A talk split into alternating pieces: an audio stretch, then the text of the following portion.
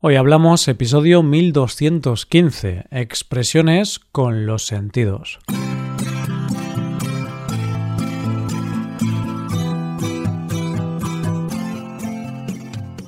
Bienvenido a Hoy Hablamos, el podcast para aprender español cada día.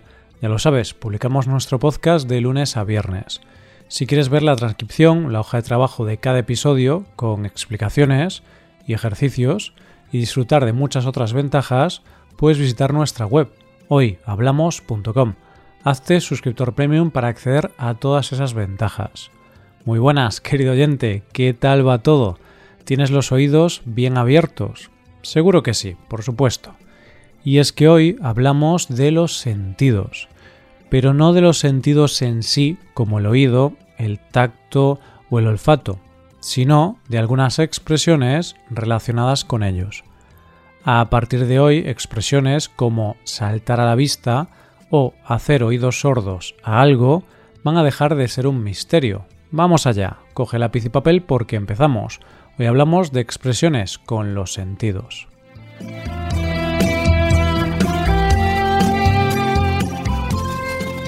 Como sabes, en español hay muchísimas expresiones relacionadas con el cuerpo. Hay expresiones para casi cada parte del cuerpo. Para la mano, por ejemplo, echar una mano a alguien. El pie, por ejemplo, levantarse con el pie izquierdo. La cabeza, por ejemplo, no tener ni pies ni cabeza. O el pelo, no tener ni un pelo de tonto. Son casi limitadas. Muchas las hemos trabajado en este podcast, pero hoy no hablaremos de ellas. En este caso no nos vamos a centrar en las partes del cuerpo, más bien en los sentidos. Vamos a ver una expresión de cada uno de ellos. Entonces tendremos cinco expresiones. ¿Cómo? Pues lo haremos siguiendo una historia, la historia de dos amigos, Ramón y Victoria. Verás cómo Ramón, un chico con una característica muy reconocible, se deja llevar por los consejos de su amiga. Vamos allá. Ramón siempre ha tenido un estilo muy especial, muy artístico siempre se ha vestido con ropa llamativa y colorida, ropa diferente a la que llevan sus amigos del pueblo. En lo que respecta a la moda, Ramón tiene tacto, tiene una delicadeza especial. Su amiga, Victoria, una pintora con fama a nivel local, siempre ha sabido que Ramón es diferente y que tiene un potencial enorme en el mundo artístico. Por eso, un día quiso compartir su pasión por la pintura con él. Hace tres años empezó a darle clases de pintura. Al principio mm, Ramón no mostraba muchas ganas, ni siquiera sabía cómo coger un pincel. No obstante, con el paso de las semanas, Ramón empezó a cogerle el gusto a la pintura. Descubrió artistas por los que rápidamente empezó a mostrar interés. Artistas como Van Gogh o Dalí empezaron a ser su inspiración. Tal era su inspiración que al día siguiente de descubrir a Dalí empezó a dejarse el bigote de la misma manera que él. Eso sí, en lugar de negro, él se lo tiñó de verde. Su bigote era algo que saltaba a la vista rápidamente, no solo por la forma, sino por el color. Pronto llegaron las burlas, pero Ramón hacía oídos sordos a todos esos comentarios. Ramón quería llegar lejos en el mundo del arte, y así fue. Poco a poco, más y más periodistas se acercaban a su taller para ver los avances de ese joven talento. Victoria estaba muy satisfecha con el aprendizaje tan veloz de su amigo y la fama que iba cogiendo en la ciudad. Por eso decidió proponerle algo.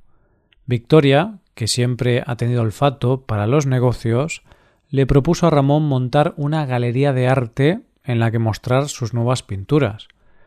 Victoria podría darle un nuevo empujón a su propia carrera como empresaria y pintora, y Ramón podría hacerse un nombre en el mundo del arte. Había mucha expectación. Los amigos montaron la galería en el centro de la ciudad, en un lugar muy turístico, y fue todo un éxito. Al poco tiempo, estos amigos ya eran ricos, ganaron mucho dinero, pero no por la cantidad de entradas y cuadros que vendieron, sino por la venta de bigotes de la tienda de la galería. Ahora los bigotes verdes de Dalí son una realidad. No hay persona en el mundo que no tenga un bigote verde en casa. Hasta aquí la historia del bigote de Ramón. No sé si tienes uno de esos bigotes, pero si no lo tienes, debes ir inmediatamente a la tienda a comprarlo.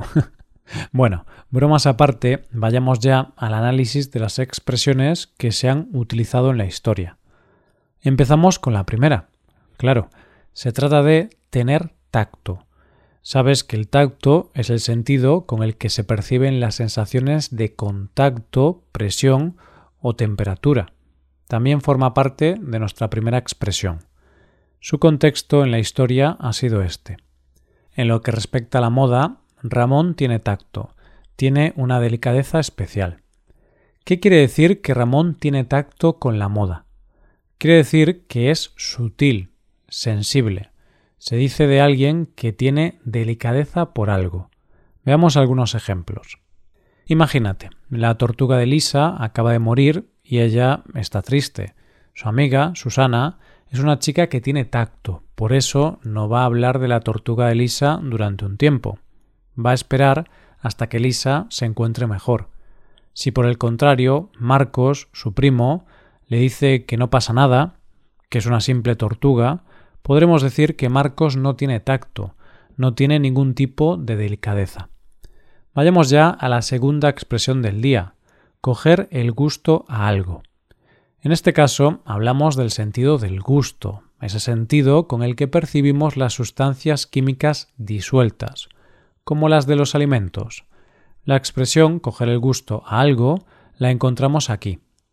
Al principio, Ramón no mostraba muchas ganas, ni siquiera sabía cómo coger un pincel.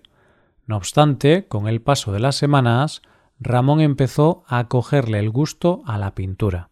Parece que Ramón empezó a disfrutar rápidamente de la pintura.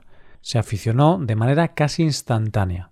Entonces podemos decir que una persona le coge el gusto a algo cuando se aficiona, cuando disfruta lo que hace. Veamos un ejemplo. Por un lado, imagínate que nunca te ha gustado conducir. Eres un conductor pésimo. No obstante, tu hermana, que es profesora de conducción, decide ayudarte y te da clases. Tu hermana te da unas clases tan buenas que con el paso de los días le vas cogiendo el gusto a conducir. Es decir, cada vez te va gustando más conducir. Te gusta tanto que al final conduces mejor que Fernando Alonso. bueno, Tampoco es necesario exagerar. Bien, pues llegamos ya a la tercera expresión del día. Se trata de saltar a la vista. En este caso tenemos el sentido de la vista, el sentido que nos permite ver. Saltar a la vista la hemos visto aquí. Tal era su inspiración que al día siguiente de descubrir a Dalí empezó a dejarse el bigote de la misma manera que él. Eso sí, en lugar de negro, él se lo tiñó de verde. Su bigote era algo que saltaba a la vista rápidamente, no solo por la forma, sino por el color. ¿Qué puede significar que el bigote saltaba a la vista? ¿Significa que se ponía el bigote en los ojos? no. Se dice que algo salta a la vista cuando es evidente, cuando se puede notar visualmente. Vamos a ver otro ejemplo. Piensa ahora en tu primo adolescente ese primo que tiene pareja por primera vez. Después de unos días con su pareja, puedes notar que tiene una marca en el cuello, tiene un chupetón. claro, ya sabes lo bonito que es el amor. Entonces, ese chupetón, esa marca en el cuello, salta a la vista, es decir, es evidente, es muy fácil verlo, es algo que salta a la vista. Pasamos a la cuarta expresión, en esta ocasión hablamos de una relacionada con el oído, ya sabes, el sentido con el que percibimos los sonidos. Se trata de hacer oídos sordos. La encontramos aquí. Pronto llegaron las burlas, pero Ramón hacía oídos sordos a todos esos comentarios. Ramón quería llegar lejos en el mundo del arte. Hacer oídos sordos. Interesante. Es curioso, puesto que, aunque se tenga la posibilidad de oír, podemos dejar de oír si así lo deseamos. Se dice que una persona hace oídos sordos cuando no atiende, cuando no se quiere enterar de lo que le dicen. Ramón hacía oídos sordos porque no le importaban esos comentarios. Él tenía claros sus objetivos. ¿Y cuándo hacemos oídos sordos? Normalmente cuando alguien nos dice algo que no queremos oír. Por ejemplo, Compartes piso con otra persona y esa persona te dice que tienes que tirar la basura. Puedes tirarla, ya que es tu turno, o puedes hacer oídos sordos y no tirarla. En este caso no vas a seguir las instrucciones de la otra persona. Recuerdo que de pequeño hacía oídos sordos a los comentarios que hacían mis padres cuando querían que dejase de jugar a los juegos de ordenador. claro, no me interesaba escuchar lo que me decían, quería seguir jugando.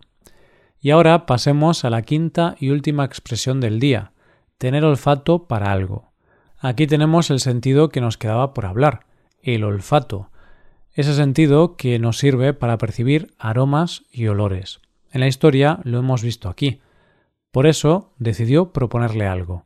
Victoria, que siempre ha tenido olfato para los negocios, le propuso a Ramón montar una galería de arte en la que mostrar sus nuevas pinturas.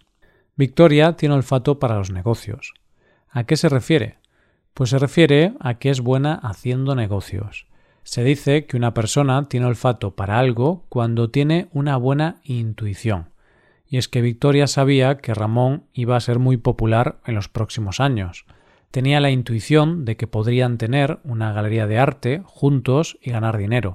Por eso tuvo olfato para los negocios. En realidad no se hicieron ricos con el arte, sino que se hicieron ricos comercializando el famoso bigote verde. de una manera u otra, Victoria consiguió su objetivo.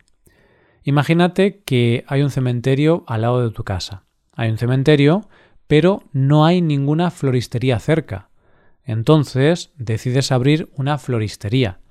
Podemos decir que también tienes olfato para los negocios. Tienes una intuición muy buena. Sabes que una tienda de ese tipo, al lado de un cementerio, es sinónimo de éxito. Y si tienes un buen olfato, ya sabrás que esta es la última expresión del día y hemos empleado una expresión con cada uno de los sentidos. Ahora vayamos a revisar las expresiones de hoy. Han sido tener tacto, coger el gusto a algo, saltar algo a la vista, hacer oídos sordos y por último tener olfato para algo.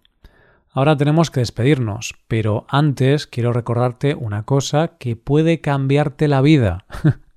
Quizá no, pero sí que quiero recordarte que puedes hacerte suscriptor premium.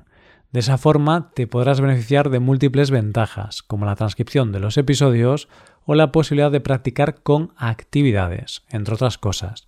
Así que ya lo sabes, búscanos en nuestra página web hoyhablamos.com. Muchas gracias por escucharnos. Nos vemos en el episodio de mañana con más noticias en español. Pasa un buen día. Hasta mañana.